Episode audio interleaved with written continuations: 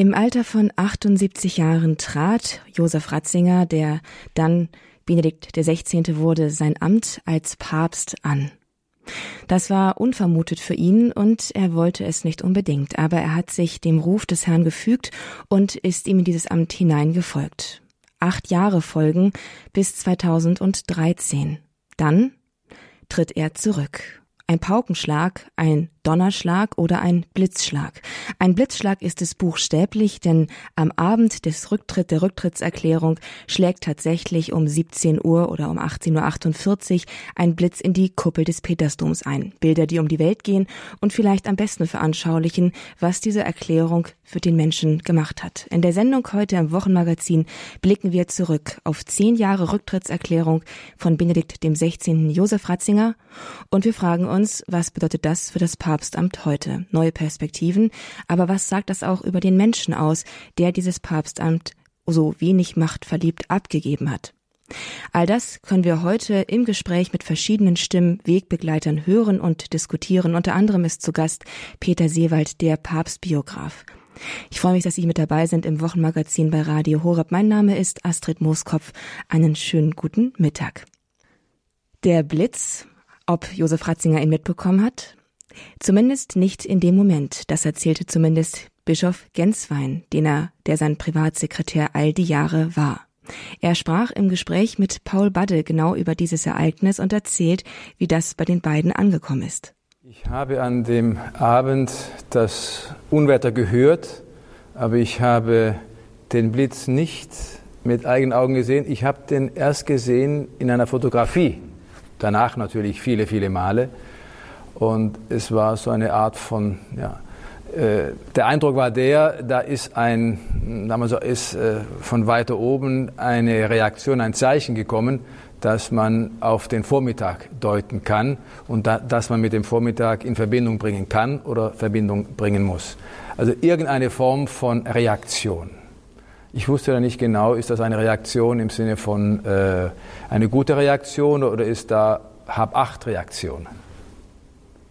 Die Ankündigung vom Papst Benedikt, die kam tatsächlich unvermutet. Während einer Heiligsprechung am Vormittag sagte er zu seinen Mitbrüdern wortwörtlich, dass er sie nicht nur wegen drei Heiligsprechungen zusammengerufen hätte, sondern um ihnen eine Botschaft mitzugeben, mitzuteilen, die von großem Gewicht für die ganze Kirche sei.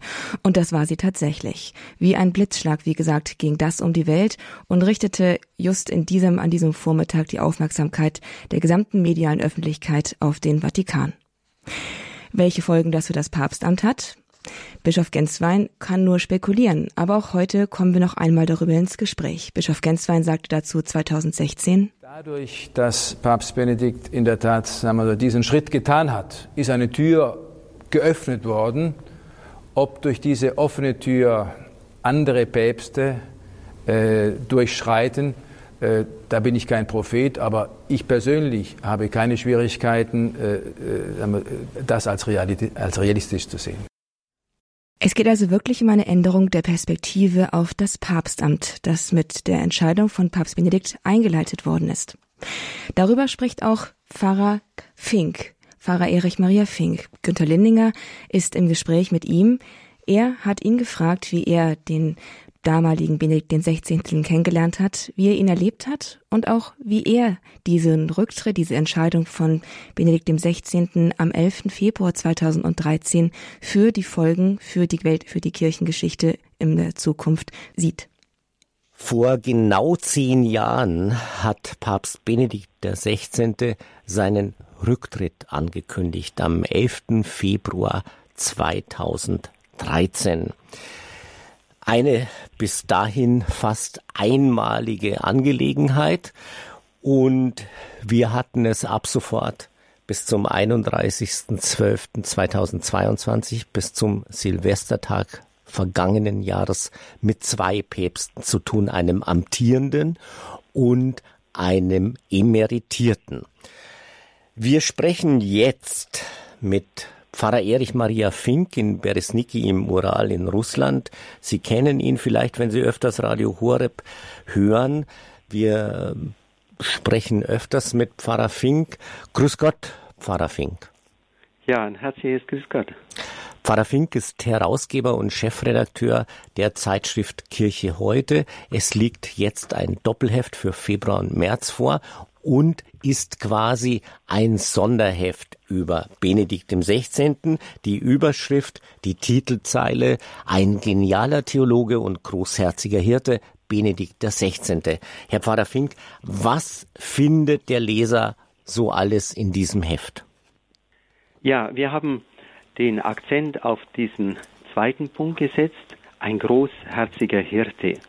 Das Heft ist eine Zusammenstellung von Zeugnissen, Erinnerungen unterschiedlicher Personen, die mit Benedikt in Verbindung standen. Und alle zeigen den Verstorbenen von seiner zutiefst menschlichen Seite. Er war ein ausgesprochen einfühlsamer, liebenswürdiger Begleiter mit viel Humor und, und Demut. Und das erstaunliche Ratzinger Benedikt, er blieb den freundschaftlichen Beziehungen, die er einmal eingegangen war, sein ganzes Leben lang treu. Davon berichten eben Leute, wie zum Beispiel der Lufthansa-Pilot Martin Ott, der hat Benedikt zweimal nach Rom geflogen, aber daraus entwickelte sich eben eine Freundschaft bis zum Lebensende.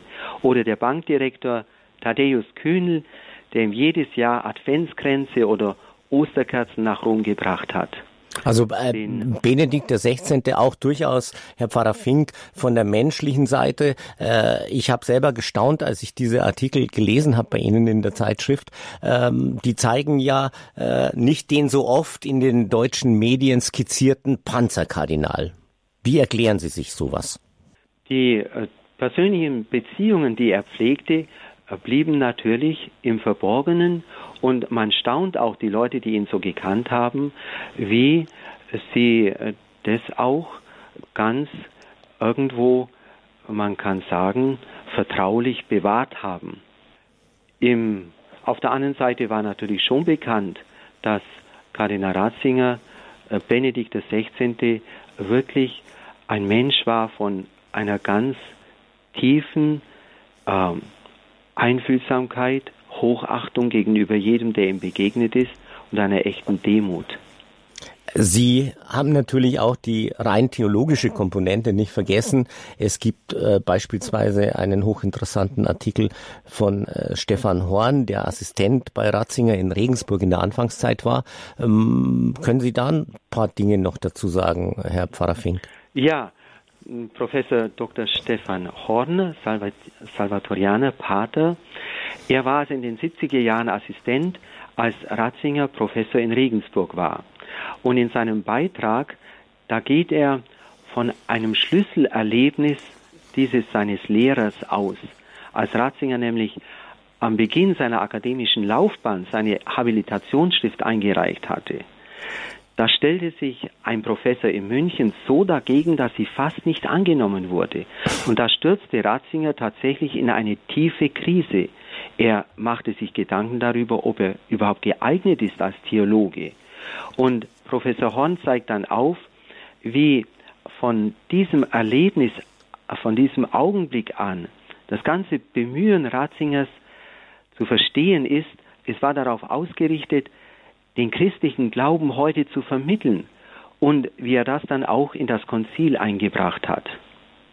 Ganz rührend ist auch, das haben wir dann direkt hinter nachgebracht, nach Professor Horn, ähm, auch ein Schüler von Ratzinger, Dr. Trimpe, er hat ein Priester, er hat in Regensburg bei Professor Ratzinger damals promoviert und das, was Benedikt wirklich ausgemacht hat, das hat Trimpe in seinem Artikel wunderbar herausgearbeitet.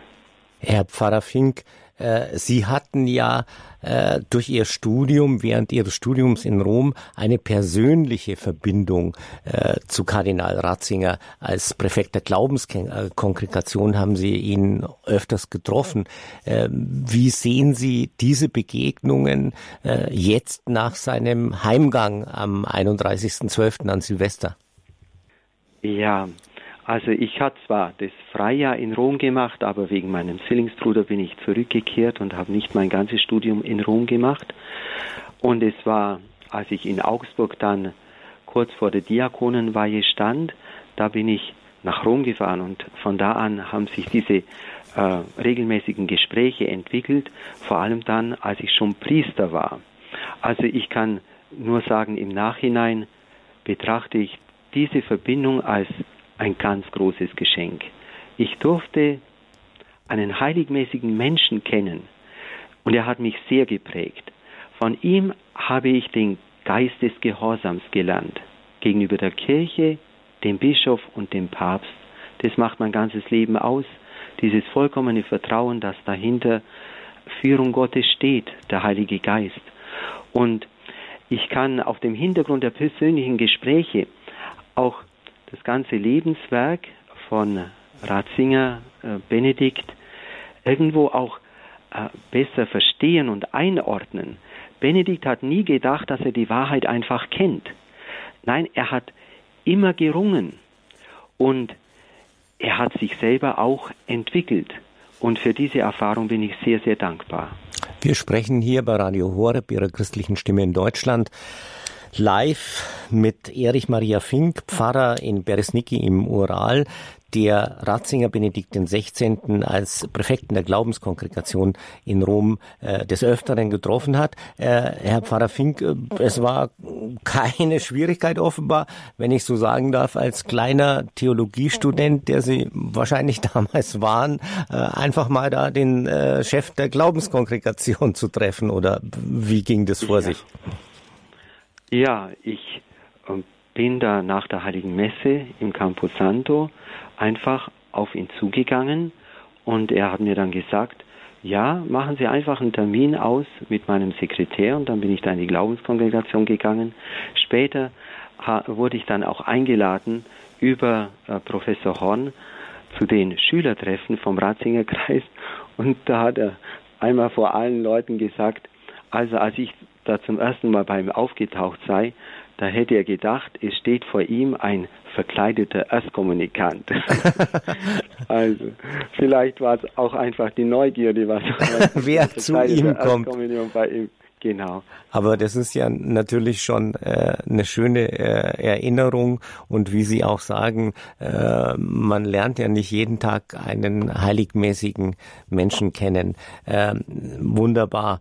Ähm, Herr Pfarrer Fink, vor genau zehn Jahren hat Benedikt XVI. Zehnte äh, seinen Rücktritt angekündigt. Das ging wie ein Donnerhall als Eilmeldungen und Eilmeldungen einmal rund um den Globus. Ähm, plötzlich hatten wir zwei Päpste, äh, was es äh, jahrhundertelang so nicht mehr gab. Keiner wusste, wie man damit umgeht. Ähm, wie bewerten Sie diesen Schritt des Rücktritts von Benedikt XVI. aus heutiger Sicht? Also man sagt ja jetzt öfters, ähm, das sollte eigentlich nur im aller ähm, höchsten Notfall vorkommen, es sei eigentlich nicht gut.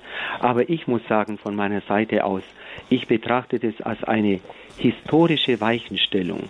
Und ich bin überzeugt, dass es für die Zukunft der Kirche noch eine ganz große Bedeutung haben wird. Das Papstamt muss heute einfach ganz anders ausgeübt werden, als das vor 500 oder 600 Jahren war. Und ähm, ich bin überzeugt, dass Papst Benedikt hier einen Schritt getan hat, der mehr als nur Zeugnischarakter hat. Ich bin ihm ja auch als Papst einige Male begegnet, aber ich muss ehrlich sagen, ich dachte immer, er sieht ja so mitgenommen aus, wie kann er das überhaupt noch weitermachen? Und dass wir jetzt von seiner Schlaflosigkeit da erfahren haben, das bestätigt diesen Eindruck. Und seine Begründung, dass seine Kräfte einfach nicht mehr ausreichen, dass sie es einfach nicht mehr zulassen, dass er dieses verantwortungsvolle Amt ausübt, das habe ich auch immer für richtig gehalten. Aber ich bin auch der Überzeugung, dass diese Wende im Leben von Benedikt auch ein Teil der göttlichen Vorsehung ist. Über diesen Aspekt der Schlaflosigkeit hat jetzt erst vor kurzem Peter Seewald den Sie hier bei Radio Horeb auch äh, öfters immer wieder hören können. Äh, Im Interview der bekannte Ratzinger Papst Benedikt XVI. Biograf ja berichtet äh, in einem Interview und auch mit Belegen. Herr Pfarrer Fink aus Ihren persönlichen Begegnungen mit Kardinal Ratzinger, mit Papst Benedikt XVI. Ähm, hatten wir ja immer wieder gesprochen, jetzt auch äh, über diese harte Linie und äh, Sie titeln in Ihrer Zeitschrift Kirche heute ein großherziger Hirte. Da gibt es auch viele Belege, ein Aspekt, der oft äh, überhaupt nicht beachtet wird. Herr Pfarrer Fink, ein äh, kurzer Ausblick. Was äh, denken Sie denn, wie wird Benedikt XVI. Kardinal Ratzinger in 20 oder 30 Jahren bewertet werden? In 20 oder 30 Jahren. Also zunächst denke ich, äh, in 20 oder 30 Jahren wird er bereits heilig gesprochen sein. Ähm, wenn man ihn als Fürsprecher anruft, wenn die entsprechenden Wunder geschehen, wird es ziemlich schnell erfolgen können. Was seine Lehre betrifft, ähm, die in den Dokumenten sowohl von der Glaubenskongregation, aber dann seine ganzen Ansprachen, seine ganze Verkündigung, seine Lehrdokumente, die er als Papst herausgegeben hat. Ich bin überzeugt, alles wird wie Perlen aufgenommen und man wird entdecken, was für einen Schatz er uns da hinterlassen hat. Man unterscheidet ja jemanden als Lehrer und als Theologen. Natürlich hat er seine Theologie damit eingebracht, aber ich glaube, dass in 20, 30 Jahren, da wird man noch viel deutlicher erkennen, dass er selber große Entwicklungen durchgemacht hat. Und das wird man auch aufzeigen in den verschiedensten Themen, ob es vor allem die Eucharistie ist oder Priestertum oder Kirchenverständnis. Und dass sein Leben auch ein wenig so zu verstehen ist, dass er, ich wage das mal so zu sagen, eigene Einseitigkeiten oder sogar Fehler, die er dann später gesehen hat, die wollte er umso bewusster irgendwie korrigieren und ausgleichen und hat dann entsprechend die Akzente gesetzt. Pfarrer Erich Maria Fink in Russland, in Beresniki im Ural, im Gespräch auf Radio Horeb ihrer christlichen Stimme in Deutschland über zehn Jahre Rücktrittsankündigung von Papst Benedikt XVI. Fink ist Chefredakteur und Herausgeber der Zeitschrift Kirche heute, die wir Ihnen dringend empfehlen können. Sie finden alle Informationen dazu unter kirche-heute.de im Internet. Es empfiehlt sich auch ein Abonnement oder zumindest ein Probeabonnement. Melden Sie sich dort, gucken Sie sich im Internet an oder fragen Sie auch gerne bei uns im Hörerservice nach im Medienhaus in Balderschwang im Oberallgäu. Dort wird Ihnen auch geholfen und die Kontaktdaten zur Verfügung gestellt. Mein Name ist Günter Lindinger. Hier auf Radio Horeb können Sie natürlich dieses äh, Gespräch mit Pfarrer Erich Maria Fink im Podcast-Bereich nachhören. Ich darf Sie, Herr Pfarrer Fink, noch um Ihren priesterlichen Segen bitten. Unsere Hilfe ist im Namen des Herrn, der Himmel und Erde erschaffen hat. Auf die Fürsprache unserer himmlischen Mutter Maria, unserer lieben Frau von Lourdes, dem Heil der Kranken, aller Engel und Heiligen, Segne euch der dreifaltige Gott, der Vater und der Sohn und der Heilige Geist. Amen. Amen. Gelobt sei Jesus Christus in Ewigkeit. Amen. Einen schönen Tag in den Ural, Pfarrer Maria, Erich Maria Fink war das. Herzlichen Dank. Und auch einen herzlichen Dank an Günter Lindinger für das Führen dieses Gesprächs mit Pfarrer Erich Maria Fink über die Person und über das, über die Nachwirkung von Benedikt dem 16. für unsere Zeit, sowohl als Theologen als Mensch und als Papst. Wir denken heute an zehn Jahre Rücktrittserklärung von Benedikt dem 16. Am 11. Februar 2013 verkündete er vormittags, dass er sein Amt niederlegen würde und sich im Verborgenen im Hintergrund nun am, für den, am Dienst der Kirche diesem Dienst widmen würde, aber eben nicht mehr in den offiziellen Geschäften, dass er einem Nachfolger den Platz freimachen würde.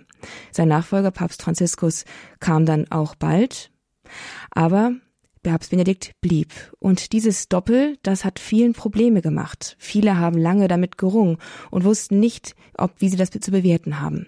Es gab, es gab Fragen, es gab Zweifel, ob dieser Rücktritt von Benedikt XVI. so ganz freiwillig war. All das bedenken wir heute, klären wir auch heute noch einmal mit verschiedenen Gesprächspartnern im Wochenmagazin bei Radio Horeb. Aber jetzt kehren wir noch einmal ganz zum Beginn des Pontifikats von Benedikt XVI. zurück. Pfarrer Erich Maria Fink hat uns bereits eben einen Eindruck gegeben von der Persönlichkeit dieses sehr alten Papstes. Mit 78 Jahren wurde er Papst. Aber in den ersten Tagen seines Pontifikats, genau genommen sechs Tage danach, ist er voller Leben und voller Herzlichkeit und voller Humor. In einer Ansprache an die deutschen Pilger in Rom kann man das wirklich wunderbar hören. Zunächst einmal muss ich vielmals um Entschuldigung bitten für meine Verspätung. Die Deutschen sind berühmt für ihre Pünktlichkeit.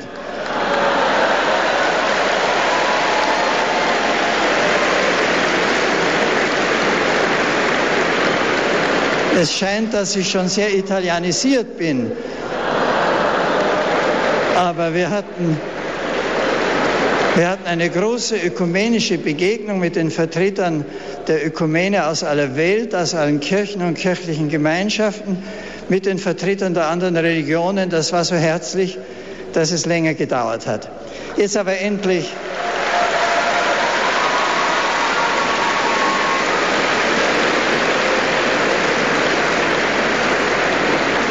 Herzlich willkommen. Von Herzen danke ich für die Glückwünsche, für die Worte und Zeichen der Zuwendung und der Freundschaft, die ich aus allen Teilen Deutschlands in überwältigender Weise empfangen habe.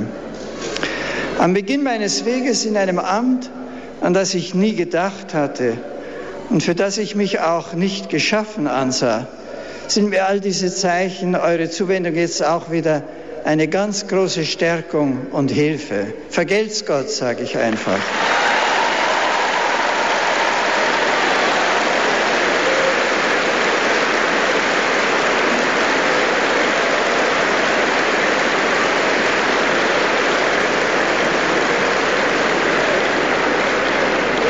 Jetzt muss ich doch ein klein wenig erzählen, wie das zugegangen ist, natürlich ohne das Konklavegeheimnis zu brechen.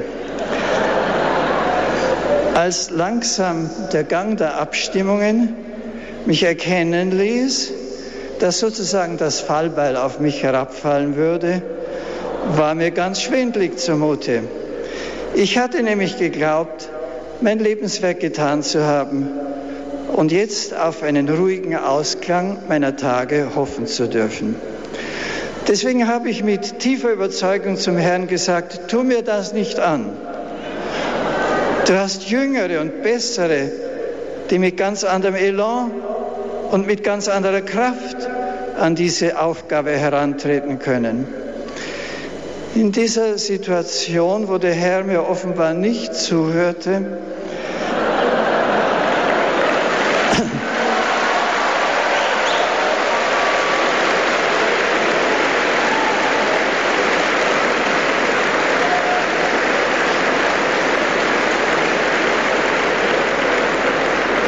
In dieser Situation hat mich ein kleiner Brief sehr berührt, den mir ein Mitbruder aus dem Kardinalskollegium zusteckte.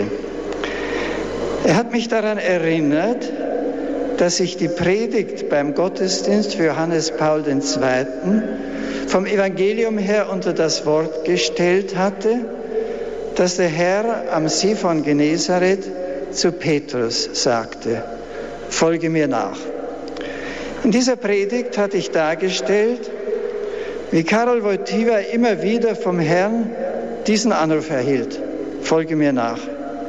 Und immer neu viel aufgeben und einfach sagen musste, ja, ich folge dir, auch wenn du mich führst, wohin ich nicht wollte. Der Mitbruder schrieb mir, wenn der Herr nun zu dir sagen sollte, folge mir, dann erinnere dich an das, was du gepredigt hast. Verweigere dich nicht.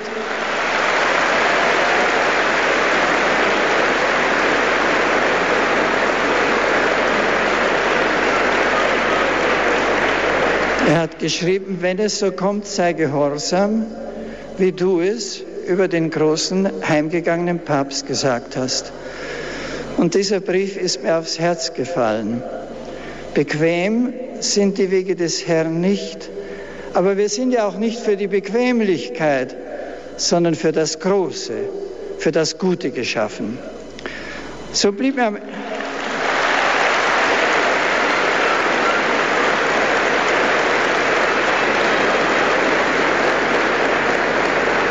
So ist mir am Ende nichts anderes geblieben, als Ja zu sagen. Ich vertraue auf den Herrn.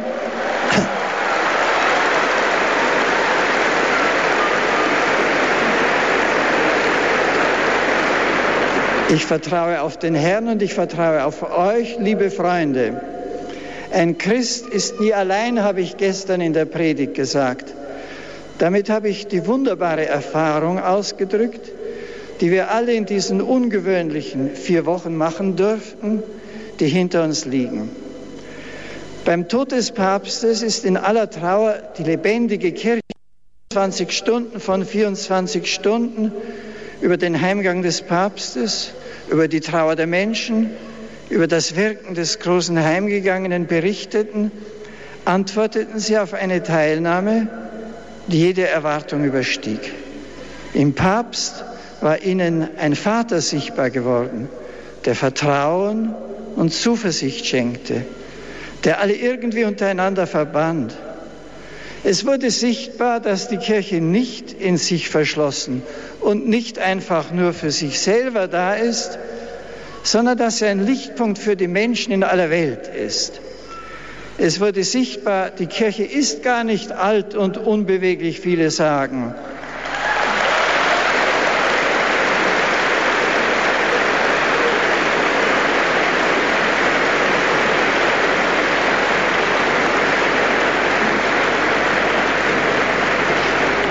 Sie ist jung und wenn wir auf diese Jugend schauen, die sich um den verstorbenen Papst und letztlich um Christus scharte, für den er eingestanden war, dann wurde etwas nicht minder Tröstliches sichtbar. Es ist gar nicht wahr, wie immer gesagt wird, dass die Jugend vor allem an Konsum und Genuss denkt. Es ist nicht wahr, dass sie materialistisch und egoistisch ist. Das Gegenteil ist wahr. Die Jugend will das Große.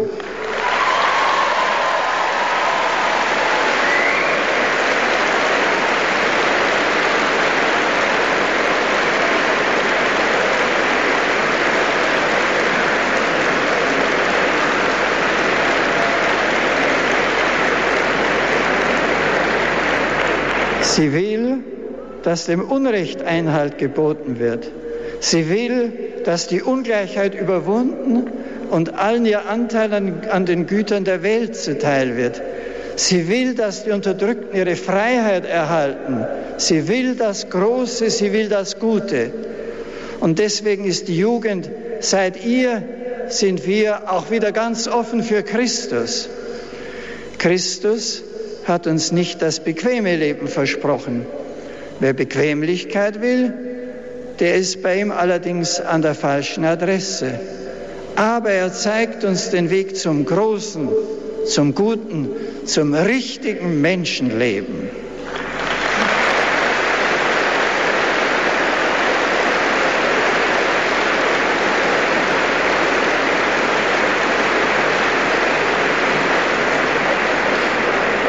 Wenn er vom Kreuz spricht, das wir auf uns nehmen sollen, dann ist das nicht Lust an der Quälerei oder kleinlicher Moralismus, sondern es ist der Impuls der Liebe, die aufbricht aus sich selber heraus, die nicht umschaut nach sich selber, sondern den Menschen öffnet für den Dienst an der Wahrheit, an der Gerechtigkeit, am Guten.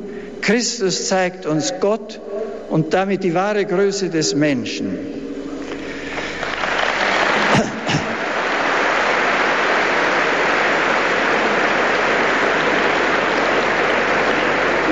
Ich sehe gerade eine bayerische Fahne und in der Tat, ich dachte, jetzt muss ich doch noch ein Wort zu den Bayern sagen, zu uns Bayern.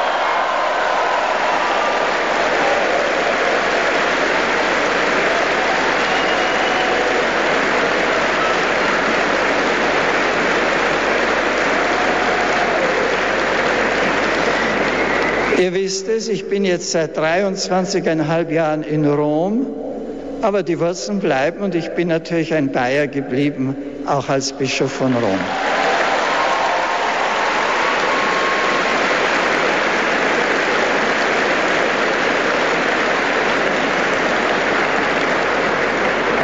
In dieser ganzen Zeit, in der ich auch immer wieder Gelegenheit hatte, nach Hause zu kommen, ist mir immer mehr und immer neu bewusst geworden, dass Bayern und Rom nicht nur in geografischer Hinsicht nicht weit auseinander liegen.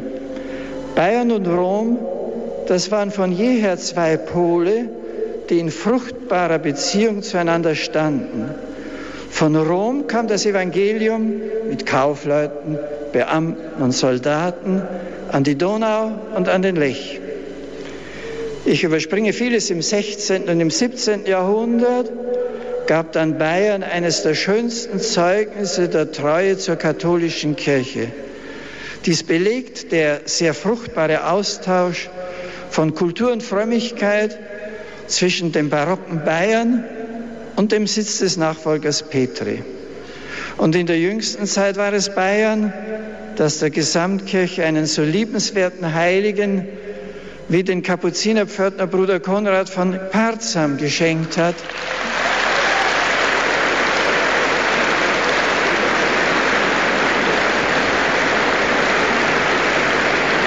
Und ich könnte weiterfahren mit Pater Rupert Meyer, mit all unseren bayerischen Heiligen.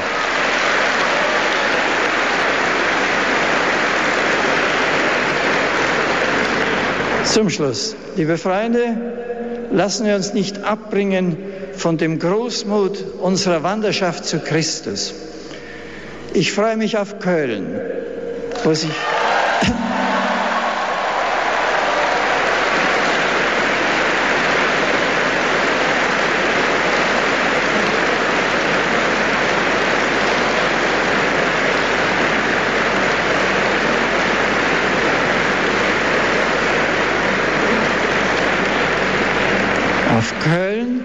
sich die Jugend der Welt treffen wird oder besser, wo die Jugend der Welt ihre Begegnung mit Christus hält.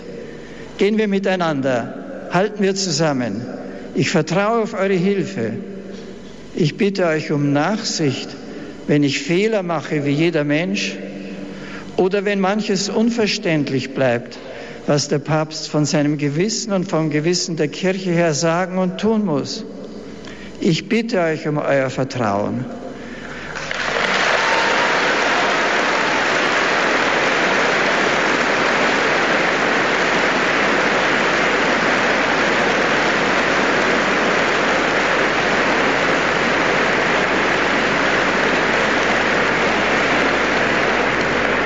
halten wir zusammen, dann finden wir den rechten Weg und bitten wir Maria, die Mutter des Herrn, dass sie uns ihre frauliche und mütterliche Güte spüren lässt, in der uns erst die ganze Tiefe des Geheimnisses Christi aufgehen kann.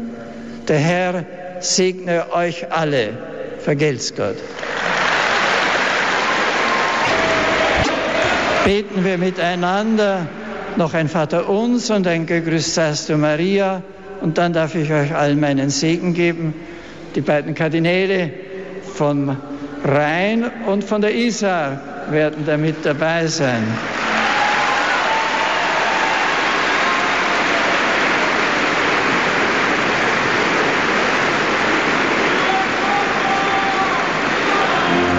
Vater unser, Vater unser im Himmel, geheiligt werde dein Name, dein Reich komme, dein Wille geschehe, wie im Himmel, so auf Erden. Unser tägliches Brot gib uns heute und vergib uns unsere Schuld, wie auch wir vergeben unseren Schuldigern.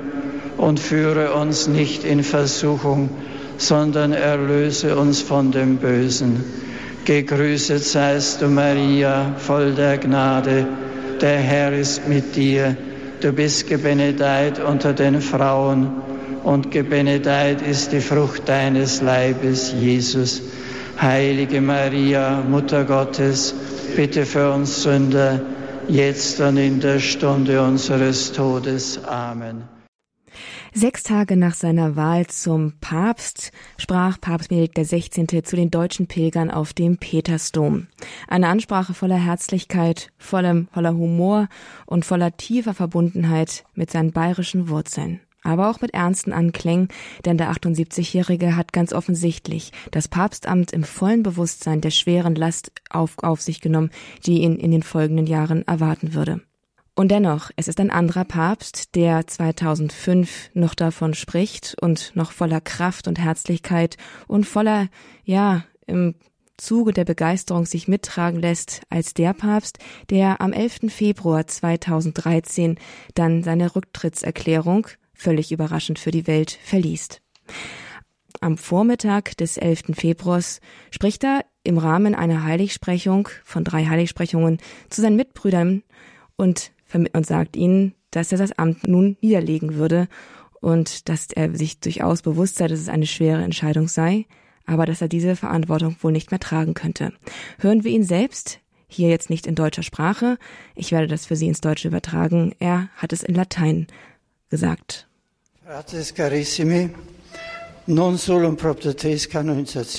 Liebe Mitbrüder, ich habe euch zu diesem Konsistorium nicht nur wegen drei Heiligsprechungen zusammengerufen, sondern auch um eine Entscheidung von großer Wichtigkeit für das Leben der Kirche mitzuteilen. Nachdem ich wiederholt mein Gewissen vor Gott geprüft habe, bin ich zu der Gewissheit gelangt, dass meine Kräfte infolge des vorgerückten Alters nicht mehr geeignet sind, um in angemessener Weise den Petrusdienst auszuüben. Ich bin mir sehr bewusst, dass dieser Dienst wegen, seiner wegen seines geistlichen Wesens nicht nur durch Taten und Worte ausgeübt werden darf, sondern nicht weniger durch Leiden und durch Gebet. Aber die Welt, die sich so schnell verändert, wird heute durch Fragen, die für das Leben des Glaubens von großer Bedeutung sind, hin und her geworfen. Und trotzdem, das Schifflein Petri steuern und das Evangelium zu verkünden, ist sowohl die Kraft des Körpers als auch die Kraft des Geistes dazu notwendig. Eine Kraft, die in den vergangenen Monaten in mir derart abgenommen hat, dass ich mein Unvermögen erkennen muss, den mir anvertrauten Dienst weiter gut auszuführen. Me ministerio episcopi Rome, im Bewusstsein des Ernstes dieses Aktes erkläre ich daher mit voller Freiheit auf das Amt des Bischofs von Rom, des Nachfolgers Petri, das mir durch die Hand der Kardinäle am 19. April 2005 anvertraut wurde, zu verzichten, sodass ab dem 28. Februar 2013 um 20 Uhr der Bischofssitz von Rom, der Stuhl des heiligen Petrus, vakant sein wird und von denen, in deren Zuständigkeit es fällt, das Konklave zur Wahl des neuen Papstes zusammengerufen werden muss. Formecum pondus ministerium e portastis, et veniam Peter pro omnibus defectibus meis. Liebe Mitbrüder, ich danke euch von ganzem Herzen für alle Liebe und Arbeit, womit ihr mir die Last meines Amtes getragen habt. Ich bitte euch um Verzeihung für all meine Fehler. Nun wollen wir die heilige Kirche der Sorge des höchsten Hirten, unseres Herrn Jesus Christus, anempfehlen und bitten wir seine heilige Mutter Maria, damit sie den Kardinälen bei der Wahl des neuen Papstes mit ihrer mütterlichen Güte beistehe. Was mich betrifft, so möchte ich auch in Zukunft der Heiligen Kirche Gottes mit ganzem Herzen und durch ein Leben im Gebet dienen. So die Worte von Papst Benedikt XVI. am 11. Februar 2013, als er seinen Rücktritt vom Papstamt erklärt, zum Ende des Monats hin, zum 28. Februar. Das kam natürlich nicht ganz aus dem Nichts, zumindest nicht für alle, einer zumindest wusste es vorher. Sein Privatsekretär Georg Genswein, der ihn all die Jahre lang begleitet hat in seinem Dienst und stets an seiner Seite war, wusste es bereits ein halbes Jahr vorher. Mit ihm hat der Chefredakteur der, der Tagespost gesprochen. Es ist Guido Horst. Er sprach mit Erzbischof Georg Genswein über den Rücktritt von Papst Benedikt XVI. und ab wann er das wusste. Wann hat Benedikt XVI. den Entschluss gefasst, als Papst zurückzutreten? Mir hat er es gesagt in, St. in Castel Gandolfo im September 2012. Ich glaube, dass der Entschluss gefasst wurde, und die ersten Gedanken nach der Reise schon 2012 war die erste Reise nach Kuba und Mexiko.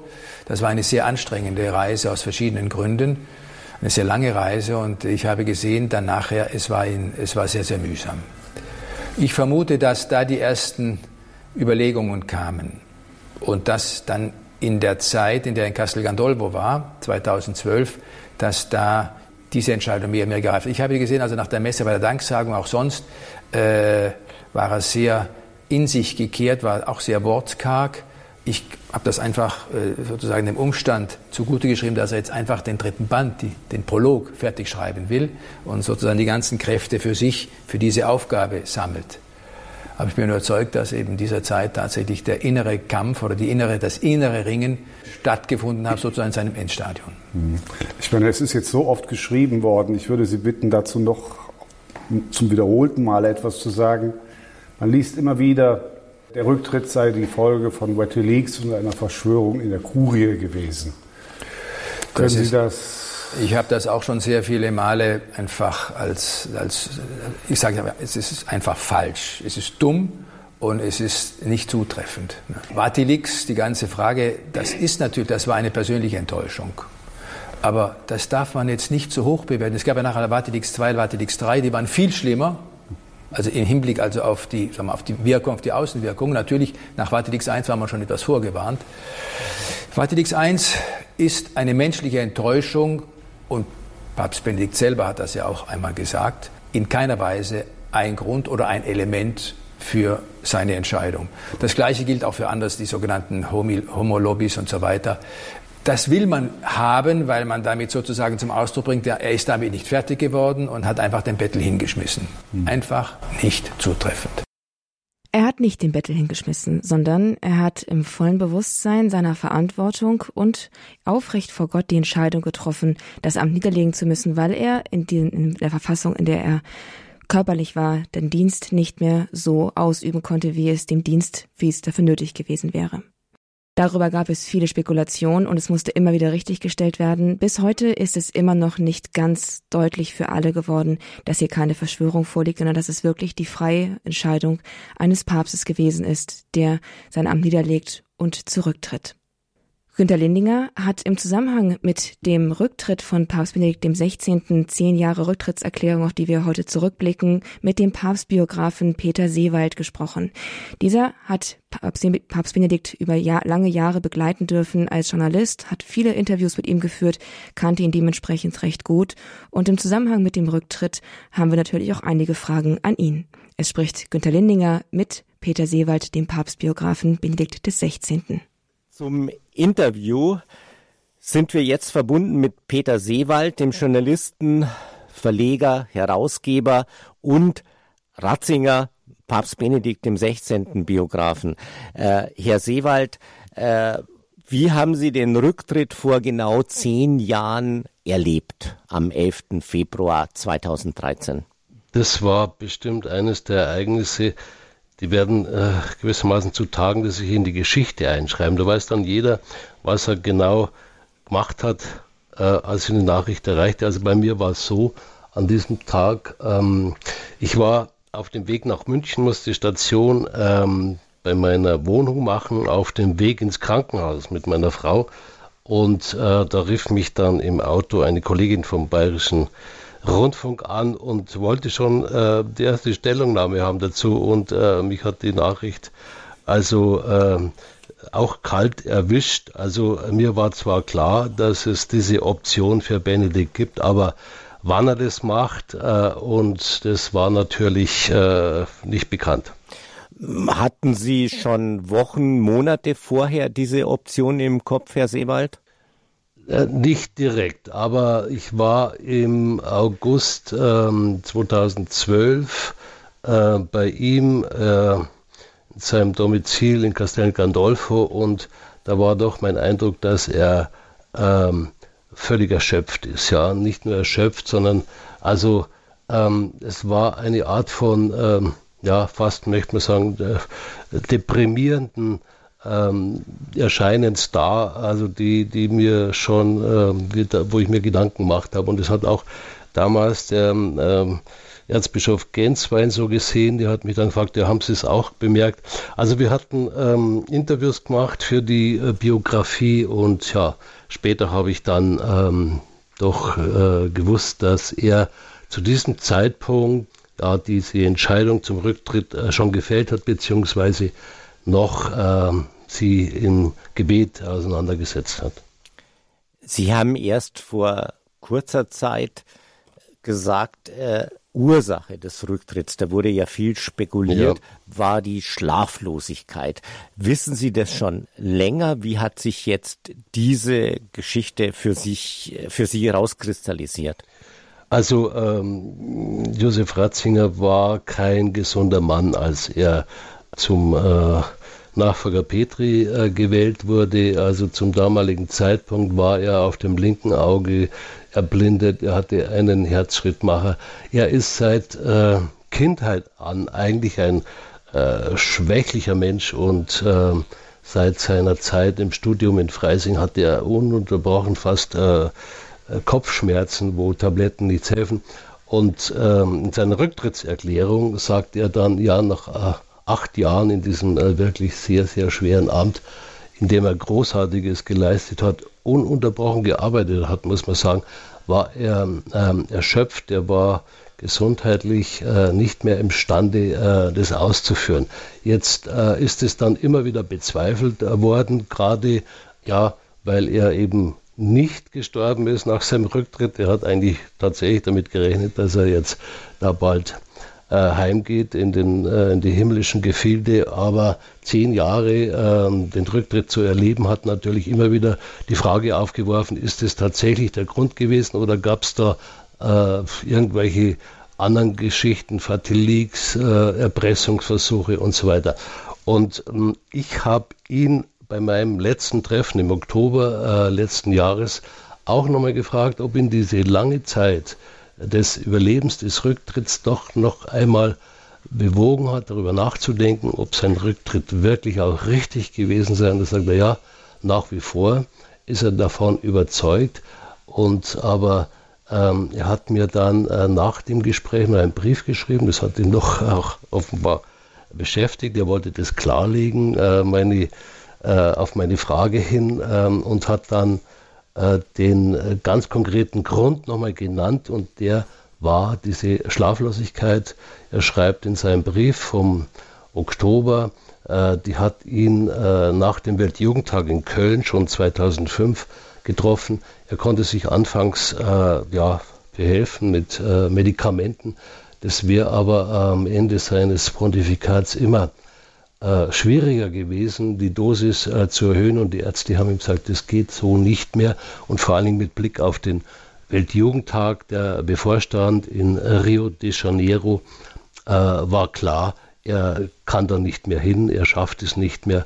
Und tatsächlich war das dieser ganz konkrete ähm, Anhaltspunkt nochmal für diesen Rücktritt. Ich wollte das jetzt dann auch nochmal öffentlich machen, um diese Spekulationen um den Rücktritt, die ja noch immer nicht abreißen, äh, diesen Spekulationen einen Riegel gewissermaßen vorzuschieben. Also daran gibt es kein äh, Deuten. Sie haben der Sache ja jetzt einen Riegel vor wie sagt man, vor, vorgeschoben, ja. vorgeschoben äh, Herr Seewald. Wir reden hier bei Radio Horeb mit dem Ratzinger Papst Benedikt Biografen Peter Seewald. Herr Seewald, Sie haben jetzt auch ein neues Buch vorgelegt, Benedikts Vermächtnis. Wie müssen wir uns dieses Buch vorstellen? Das ist eine Art Kompendium, also ein Buch für Leser, das sich kompakt über den Werdegang, die Person und die Bedeutung von äh, Benedikt dem 16. informieren wollten.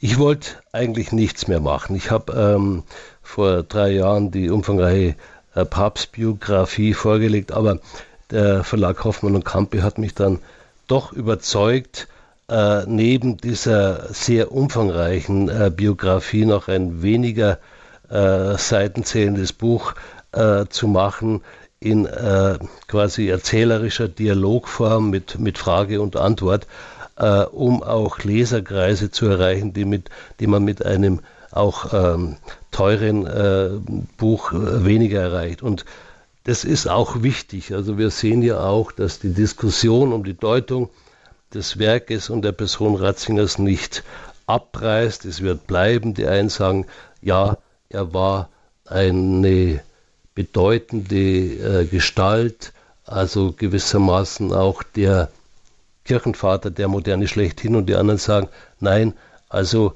Benedikt der 16. war schon die falsche Wahl und seine größte Leistung wäre der Rücktritt. Also da zwischen äh, tobt also die äh, Diskussion und da ist es wichtig, mit Sachkompetenz äh, und mit Fakten ähm, sich da zu Wort zu melden sagt Peter Seewald, der Biograf Benedikt XVI., der über Jahre hinweg mit ihm zahlreiche Interviews führte und nicht zuletzt aber doch in jüngerer Zeit ein, eine umfangreiche Papstbiografie vorlegte. Nun zuletzt auch das Vermächtnis Papst Benedikt XVI., das natürlich auch mal hinein zu, le zu lesen sich lohnt.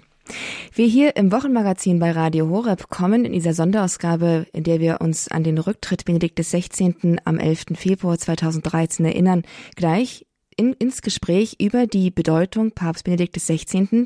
in Sachen Theologie. Ein großer Theologe, der auch eine Jesus-Trilogie vorgelegt hat, die es bis auf die Bestsellerlisten ähm, beim Spiegel geschafft hat, haben, hat. Und über diese Bedeutung dieses Theologen wollen wir gleich sprechen, und zwar mit einem der führenden Vertreter der in der deutschen Theologie, Professor Marius Reiser. Er ist Experte für neutestamentliche Exegese. Mit ihm kommen wir ins Gespräch über die Bedeutung Papst Benedikt XVI. Josef Ratzingers in der Theologie über seinen Tod hinaus.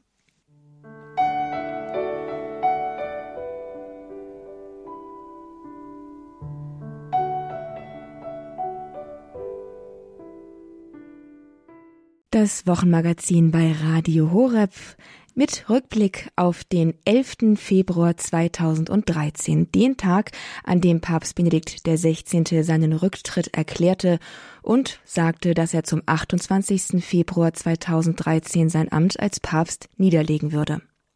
Wir denken heute an diesen Tag, wir denken an die Bedeutung von diesem Tag für die weiteren Päpste möglicherweise oder einfach auch, auch für die Perspektive des Papstamtes generell. Aber wir erinnern uns auch an diesen Menschen, der diese Entscheidung gefällt hat. Eine Entscheidung, für die er scharf kritisiert wurde auf der einen Seite, mit der er auf jeden Fall die Lager gespalten hat. Er war nicht nur Papst, er war auch ein großer Theologe.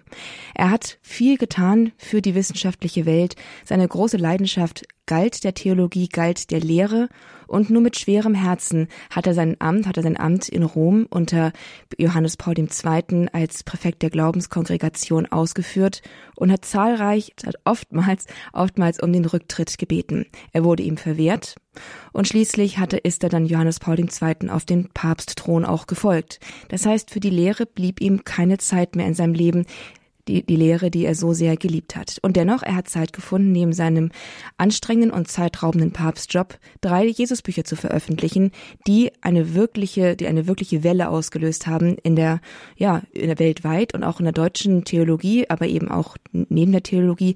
Ein Buch, das viel Beachtung gefunden hat, in der er nicht nur, der er nicht als Papst spricht, sondern als Theologe und in der er sein ganz persönliches Jesus-Verhältnis und seine Jesus Figur darlegt, wie er sie aus der Heiligen Schrift und aus dem Glauben heraus für sich herausgelesen und herausentdeckt hat. Professor Marius Reiser ist jetzt mit uns im Gespräch verbunden. Er ist, er lebt in Heidesheim am Rhein. Er ist, er ist Experte für neutestamentliche Exegese, Lehrender. Er ist Autor zahlreicher Bücher. Er ist selbst Autor eines Jesusbuches. Der unbequeme Jesus hat er veröffentlicht. Das haben wir auch hier bei Radio Horeb bereits besprochen. Und jetzt sprechen wir mit ihm über das Vermächtnis Papst Benedikt XVI. in theologischer Hinsicht. Ich darf Sie ganz herzlich begrüßen. Professor Reiser, einen herzlichen Gruß nach Heidesheim am Rhein. Grüß Gott, Frau Mooskopf. Grüß Gott. Herr Professor Reiser, mal ganz am Anfang die Frage, haben Sie Papst Benedikt den 16. überhaupt mal persönlich kennengelernt? Nein, ich habe ihn persönlich nie kennengelernt. Ich habe ihm früher äh, gelegentlich Sonderdrucke von Aufsätzen zugeschickt, wo ich dachte, die interessieren ihn. Und er hat jedes Mal äh, auch sich bedankt und noch äh, den ein oder anderen Satz dazu geschrieben. Einmal hat er auch geschrieben, Sie könnten von dieser Art Aufsätze mal einen Sammelband machen. Und das habe ich dann tatsächlich getan äh, in meinem Buch über äh, äh, Kritik, nicht Bibelkritik und Auslegung der Heiligen Schrift. Und äh, das habe ich ihm dann auch geschickt und er hat sich sehr freundlich bedankt. Haben Sie Benedikt XVI. oder Josef Ratzinger als einen Kollegen in ihrem, ja, ihrer professoralen, ihrer wissenschaftlichen Existenz betrachtet oder war er wie ein Vater für Sie, dem Sie so, dem Sie nacheifern? Welche Rolle hat er für Sie eingenommen? Er war für mich eine Autorität, äh, auch im Hinblick auf äh, exegetische Fragen war ich mit ihm eben verbunden, weil ich auch gewisse Defizite der äh, klassischen äh, historisch-kritischen Methode genauso empfunden habe wie er und äh, sozusagen mit ihm zusammen gegen diese äh, De äh, Defizite ein wenig äh, eingeklagt habe und ähm, es ging vor allem darum, nicht, dass man eben auch die theologische und die geistliche Dimension der Schriftauslegung wieder überhaupt übt und äh, ins Gespräch bringt, äh, weil das andere eben nur eine museale, antiquarische Exegese ist. Man könnte also sagen, Josef Ratzinger, Benedikt XVI. gegen die Bibel, historisch-kritische Bibelexegese, in gewisser Weise ein Feldzug, seine Lebensmission, vielleicht ein bisschen überspitzt, aber in die Richtung geht es definitiv. Das Wort historisch-kritische Bibelexegese, das fällt immer wieder im Zusammenhang mit Josef Ratzinger, Benedikt XVI. Kann man auch in dem Vorwort zu seinem, einem Jesusbuch auch lesen. Nur wenigen ist aber, glaube ich, bekannt, worum es sich dabei eigentlich konkret handelt. Vielleicht können Sie als Experte uns erklären für die Laien, was ist, worum handelt es sich bei der historisch-kritischen Bibelexegese und was ist an ihr so problematisch? Was kritisiert Josef Ratzinger? Was kritisieren Sie daran? Ja, es ist so. Ähm, das sind zwei Wörter verbunden, äh, die eigentlich eine Tautologie ergeben. Ähm, kritische Exegese, dieses Wort haben wir seit dem 17. Jahrhundert ähm, ein katholischer Exeget, der größte des 17. Jahrhunderts, ähm, hat es geprägt, äh, Richard Simon. Und äh, das Wort Kritik, das wir im Deutschen ja auf der zweiten Silbe betonen, obwohl das Deutsche sonst immer die erste Silbe betont. Nur die Schweizer sagen Kritik. Aber wir sagen Kritik und das ist eben das französische Wort, das wir übernommen haben. Und kritische Exegese meinte nichts anderes als äh, eine philologische, historische, literaturwissenschaftliche äh, Untersuchung alter Texte. Und zu so diesen alten Texten gehört natürlich auch ähm, äh, die Bibel. Und äh, das ist ganz in Ordnung, nicht, dass man die Texte so untersucht, was man muss es erstens einen richtigen Text, einen originalen Text möglichst zuverlässigen Text herstellen, dann muss man die Wörter erklären, was bedeutet das Hebräisch, Griechisch, dann muss man erklären, was sind äh, die kulturgeschichtlichen Hintergründe und dann, äh, wie ist das Buch aufgebaut und, und so weiter, alles, was dazu gehört, um zu verstehen, was der Autor ursprünglich damit sagen wollte mit seinen Texten. Dann ist diese Methode in dem Sinne erstmal gar nicht so neu. Ist das richtig? überhaupt nicht so neu. Das haben die Kirchenväter begonnen. Nicht kritische Exegese in diesem Sinn. Da war einer der größten Origenes, von dem wir bis heute noch lernen können. Und da sind wir im dritten Jahrhundert. ich verstehe. Also, und was in ist? In diesem Sinn ist kritische Exegese nichts Neues. Mhm. Und inwiefern ähm, ist sie was Neues? Äh, sie ist etwas Neues seit dem 19. Jahrhundert, wo eben diese Verbindung historisch-kritisch aufkam. Ähm, und meine historische Exegese gehörte auch zur kritischen Exegese, habe ich ja erklärt.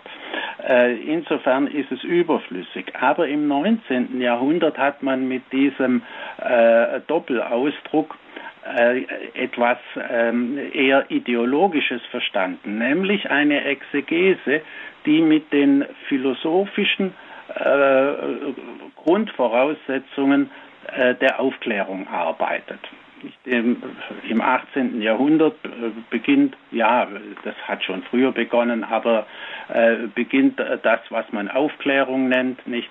Und im 19. Jahrhundert haben die Exegeten und die Theologen gesagt, wir müssen alle auch aufgeklärt die Bibel betrachten. Das ist die einzige wissenschaftliche Art der Betrachtung haben aber wenig daran gedacht, dass sie damit eben äh, ähm, ideologische, weltanschauliche, philosophisch-theologische Voraussetzungen übernehmen, die eben äh, dem christlichen Glauben gar nicht entsprechen.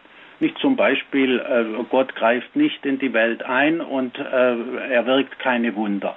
Und damit sind natürlich alle Wunder in der Bibel desavouiert und müssen irgendwie als schöne Geschichten, Gleichnisgeschichten und so etwas äh, erklärt werden.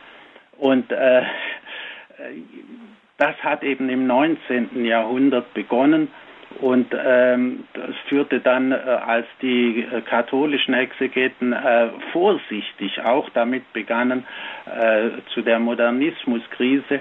Und ähm, nachdem die Modernismuskrise überwunden und das äh, Divino Afflante Spiritu, diese Enzyklika, die dann eine gewisse Freiheit gewährt hat, und dann kam das Zweite Vatikanum und das war praktisch die endgültige Freiheit so hat sich ähm, sozusagen klammheimlich diese ähm, weltanschauliche Komponente ähm, mit durchgesetzt und eben zu dem zu der ungenügenden und unbefriedigenden Situation geführt, vor der wir heute stehen. Und äh, nicht Papst Benedikt hat eben immer und äh, schon als Kardinal und, und als Professor hat er eindeutig Stellung bezogen und gesagt, äh, gegen kritische Exegese, historische Untersuchung äh, ist überhaupt nichts zu sagen. Das muss selbstverständlich sein, aber es muss noch etwas dazukommen, damit äh, eine theologische Auslegung zustande kommt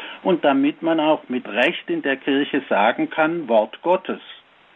Denn das soll ja die Heilige Schrift sein. Überhaupt heilige Schrift, wenn man die nur noch äh, kritisch und historisch auslegt, ähm, dann kann man, dann ist das wie wenn man die, äh, ein, ein Museumsstück ausstellt und dazu schreibt äh, ein paar Erklärungen, wie das zu verstehen ist, wann es entstanden ist und was das Thema ist und was der äh, Maler oder Künstler damit sagen wollte.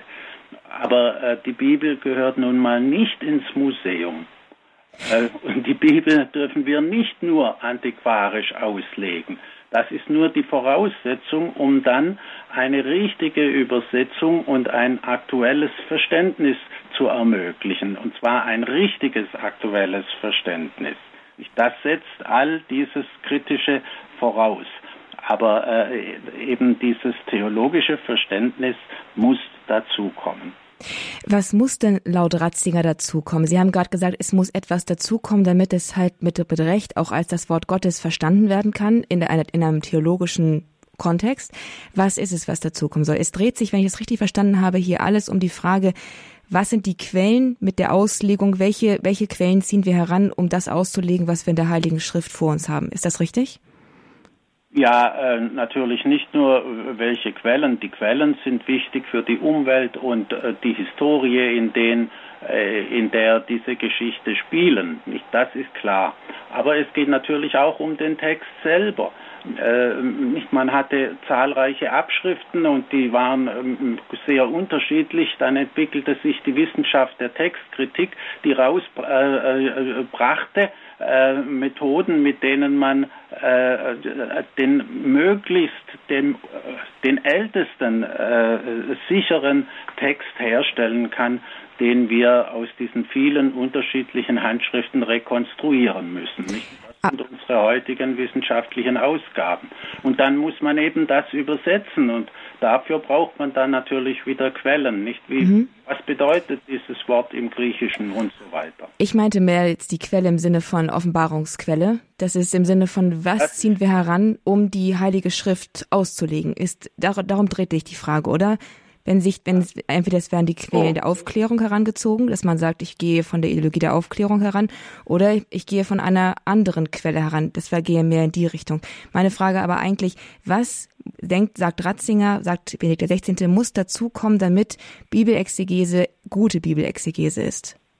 Also äh, am kürzesten und klarsten sagt das ähm, Ratzinger Benedikt XVI. in dem letzten schmalen Bändchen, dem sogenannten Prolog seines dreibändigen Jesusbuchs. Und im Vorwort, das ja sehr kurz ist, schreibt er, es braucht zwei Schritte zu einer rechten Auslegung. Nämlich erstens eine historische Auslegung, nicht? Und historisch meint eben auch eben in diesem Sinn kritische Exegese. Und zweitens muss man auch noch fragen, ist das wahr? Geht das mich an? Und in welcher Weise geht das mich an? Und ähm, man kann auch noch ein bisschen anders äh, diesen zwei Schritte äh, benennen. Also das eine ist der wörtliche Sinn, den hat man früher immer Literalsinn genannt, nicht der wörtliche Sinn und der historische Sinn. Das andere ist der Sinn, den der Heilige Geist äh, in die Heilige Schrift hineinlegen wollte. Denn Heilige Schrift bedeutet ja, das ist nicht einfach ein Buch von Menschen geschrieben, so wie jeder Klassiker auch, sondern das ist ein inspiriertes Buch, in dem der Heilige Geist etwas hineingelegt hat. Da haben wir also die äh, historische äh, Dimension und die Dimension des Heiligen Geistes. Und wenn man nur historisch und nur kritisch auslegt, dann bleibt eben diese ganze Dimension des Heiligen Geistes völlig außen vor. Und äh, äh, das ist eigentlich eine bewusste Ausblendung dessen, was die Hauptsache an der Heiligen Schrift ist. Und, äh, und dann ähm, muss man eben, wenn man das ähm, ändern will, muss man äh, fragen, ja, wie können wir denn zur Dimension des Heiligen Geistes kommen? Gibt es da auch Methoden und Kriterien, äh, um das zu bestimmen? Und dann hat eben die, äh, die äh, klassische, schon die Kirchenväter haben da durchaus Methoden gehabt, nicht? Sie haben gesagt, erstens muss man sich an die Regula Fidei halten, wenn man den richtigen geistlichen theologischen Sinn rausfinden äh, will. Entschuldigung, Regula Fidei, was ist das? Die Regula Fidei, das ist eben äh, der verbindliche christliche Glaube. Im Kern kann man sagen, das Credo. Nicht? Mhm. Das heißt, wenn ich kirchlich auslegen möchte, kirchlich wohlgemerkt, dann äh, darf das, was ich exegetisch herausfinde, dem kirchlichen Glauben, sprich dem Credo, nicht widersprechen. Es ist äh, bewusst äh, so formuliert, nicht widersprechen. Das lässt also einen weiten Raum. Man kann alles darüber sagen, was eben dem Glauben nicht direkt widerspricht. Und, äh, äh, und das äh, ist eigentlich eine vernünftige Sache. Aber eben schon im 18. und 19. Jahrhundert hat man gesagt, das ist ganz unvernünftig. Da, da werden ja äh, Voraussetzungen gegeben und wir möchten aber voraussetzungslos die Bibel verstehen. Nun ja, kein Mensch versteht die Bibel voraussetzungslos. Irgendwelche Voraussetzungen bringt man immer mit. Und äh, das darf auch jeder. Nur wenn ein Theologe eben etwa in der Universität mit Missio Canonica spricht, dann spricht er im Namen der Kirche und die Kirche erwartet von ihm, dass er den kirchlichen Glauben vertritt. Und dann hat er eben nicht mehr die vollkommene Autonomie. Ja, und, äh, und dann muss er sich eben äh, auch in seinen Auslegungen an die Regula Fidei halten und er muss sich an die grundlegenden Glaubensüberzeugungen der Kirche halten. Und dazu gehört, dass Gott natürlich in die Welt eingreift und dass äh, Wunder geschehen. Und ähm, wenn ich eben glaube, auch, auch bei Jesus selber haben wir ja diese doppelte Dimension. Einerseits ist er ein historischer Mensch, ein Mensch wie alle anderen auch. Und, äh, und andererseits ist er ja Gottes Sohn.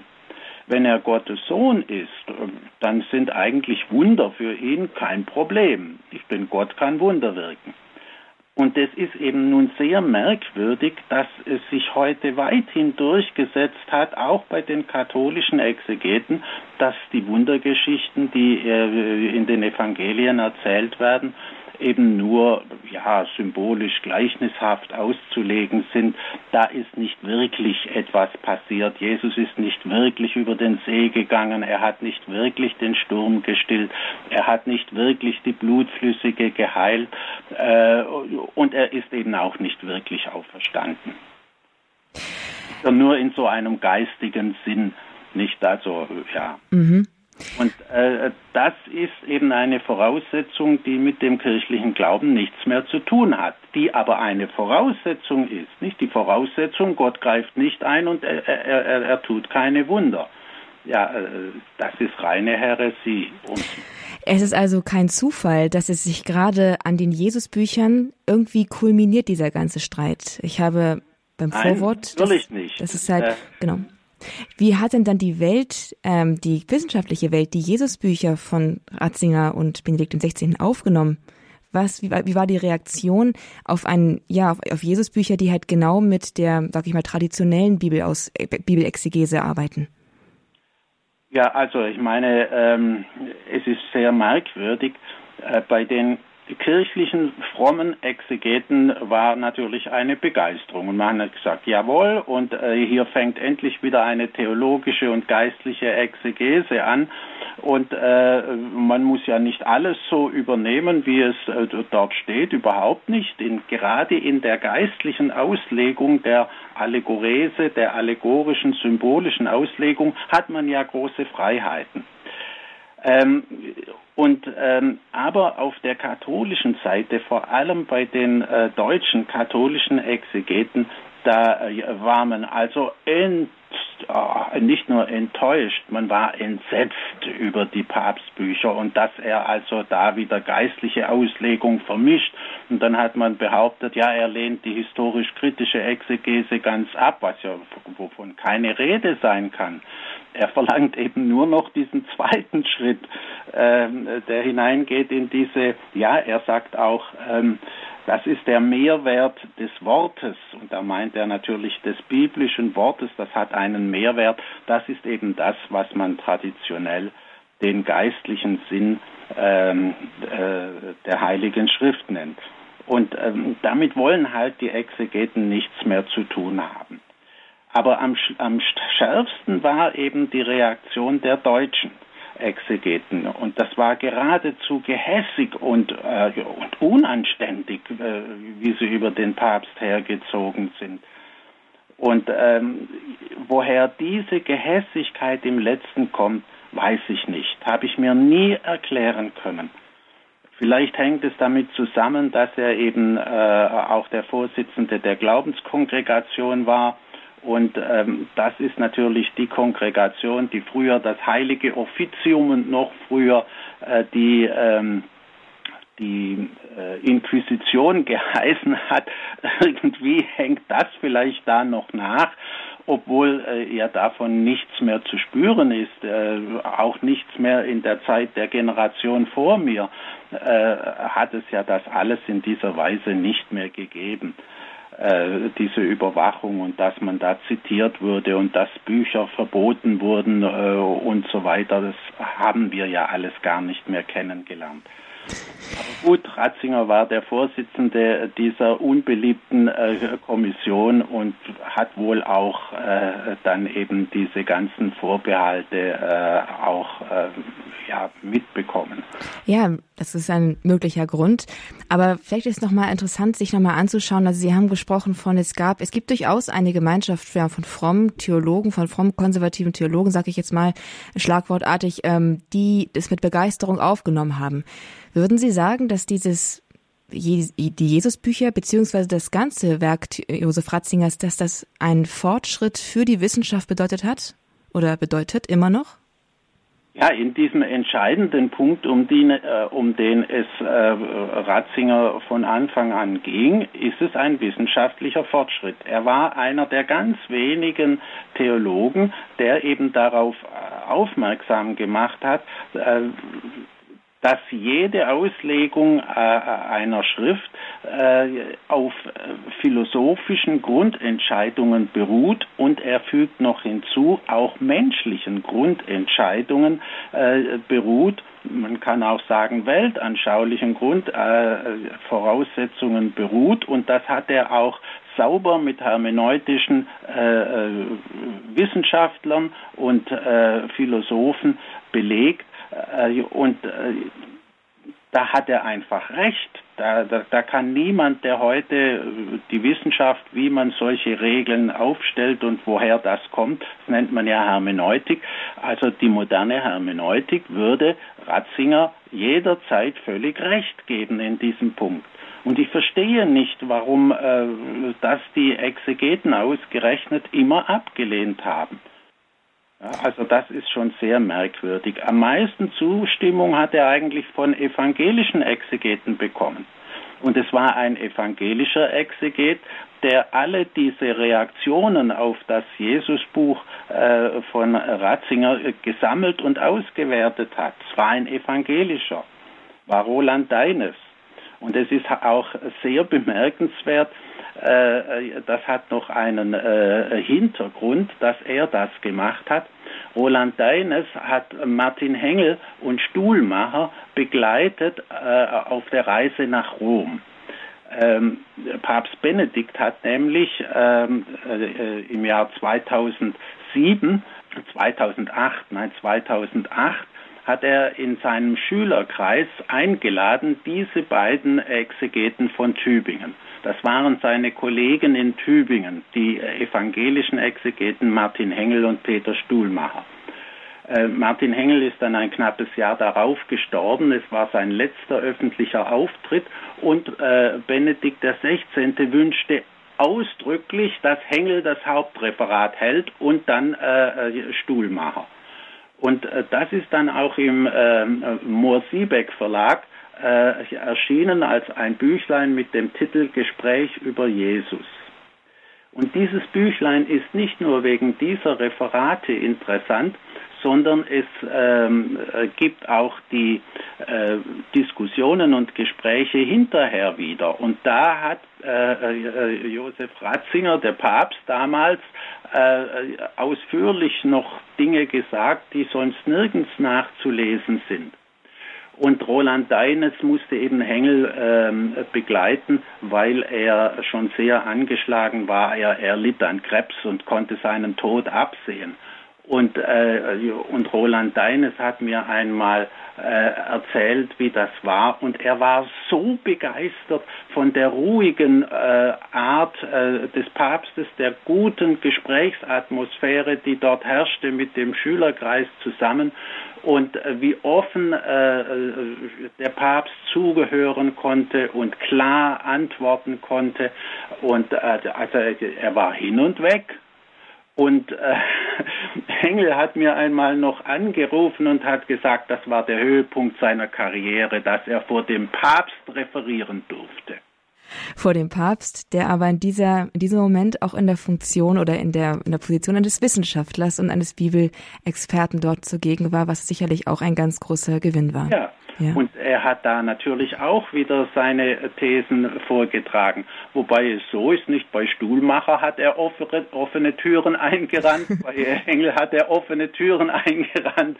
Nur bei den katholischen äh, Kollegen hatte er Schwierigkeiten. Das ist doch schon ein merkwürdiger Sachverhalt. Na, Herr Professor Reiser, wir, wir Katholiken brauchen manchmal etwas länger, bleiben aber auch länger bei den Sachen dann vielleicht. Ja. In mancher Hinsicht ist es vielleicht ist ein bisschen flapsig, aber Aber Herr Professor Reiser, das sind wirklich interessante Einblicke von Expertenseite und vor allen Dingen auch sehr lehrreich, dass Sie uns das einmal auseinandergesetzt haben mit der historisch-kritischen Bibelexegese, die, Auseinander die Auseinandersetzung um dieses Thema herum, den Weg, den Papst Benedikt Josef Ratzinger da auch wissenschaftlich gegangen ist, seine große Mission, da die Wissenschaft auch voranzubringen und da wieder auch zurückzukehren zu den Wurzeln einer echten und wirklich auch geisterfüllten Bibelexegese. Haben Sie ganz herzlichen Dank für diese Erläuterungen, auch für Ihre Einblicke in den, ja, in die Erlebnisse mit Josef Ratzinger Benedikt XVI., die Sie uns hier geteilt haben. Einen ganz herzlichen Dank nach Heidesheim am Rhein. Ja, bitteschön. Liebe Zuhörerinnen und Zuhörer, das Gespräch um den Rücktritt um die Rücktrittserklärung von Josef Ratzinger, von, von Papst Benedikt dem 16. Am 11. Februar 2013 ist er zurückgetreten, vor zehn Jahren. Wir denken heute daran, es, sind, es ist genau zehn Jahre her. Welche Folgen hatte der Rücktritt, hatte diese Rücktrittserklärung für das Papstamt? Welche Rolle spielt Benedikt XVI. über das Papstamt hinaus? Welche Folgen haben seine Entscheidung? Welche Folgen haben sein, hat sein Wirken sowohl im kirchengeschichtlichen als auch im theologischen Bereich? Über all das haben wir hier heute gesprochen, haben uns erinnert an den Menschen und an die Ereignisse vor zehn Jahren und, und noch davor. Es ist schön, dass wir diesen Papst haben durften, der uns so viel geschenkt hat, theologisch, menschlich und auch geistlich. Zahlreiche Bücher von ihm sind erschienen. Eines wurde soeben erwähnt. Gespräche über Jesus sicherlich etwas für die, die sich auch wissenschaftlich interessieren, da einmal hineinzuschauen. Den Titel zu diesem Buch finden Sie dann in Kürze auch auf unserer Internetseite im Programm Infofeld zu dieser Sendung. Es ist das Wochenmagazin am Samstagnachmittag. Damit endet aber auch schon diese Sendung. Was heißt schon? Damit endet diese Sendung. Viel gäbe es noch zu sagen über Benedikt XVI., viel über sein Wirken, viel über seine Person.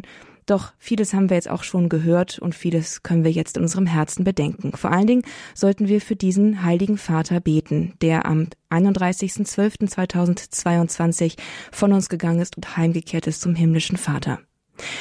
Bei seiner Beerdigung fand Papst Franziskus treffende und wirklich berührende Worte um diesen heiligen Vater, der ihn aus dem Hintergrund in seinem Papstamt begleitend, begleitet hat und unterstützt hat, verabschieden durfte.